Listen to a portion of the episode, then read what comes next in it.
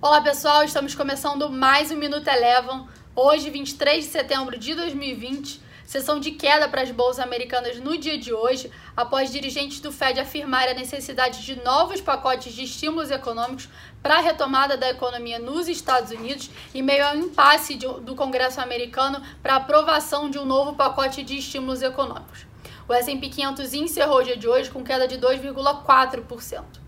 Aqui no Brasil, o Ibovespa seguiu o mesmo ritmo das bolsas nos Estados Unidos e encerrou com baixa de 1,6%.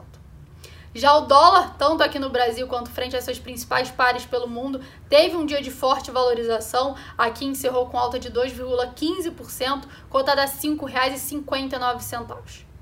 Já no noticiário corporativo aqui no Brasil, destaque hoje ficou por conta da Localize e da Unidas. As companhias anunciaram a combinação de seus negócios. Vale lembrar que essa combinação ainda precisa da aprovação tanto dos acionistas quanto do CAD. Localiza encerrou o dia de hoje com alta de 14% e Unidas teve valorização de 17%. Por fim, passando agora para o petróleo, hoje a gente teve a divulgação dos dados de estoque de petróleo divulgados aí pelo Departamento de Energia americano. Esses dados vêm mostrando uma continuidade da queda dos estoques de petróleo, como a gente já tinha visto na semana passada.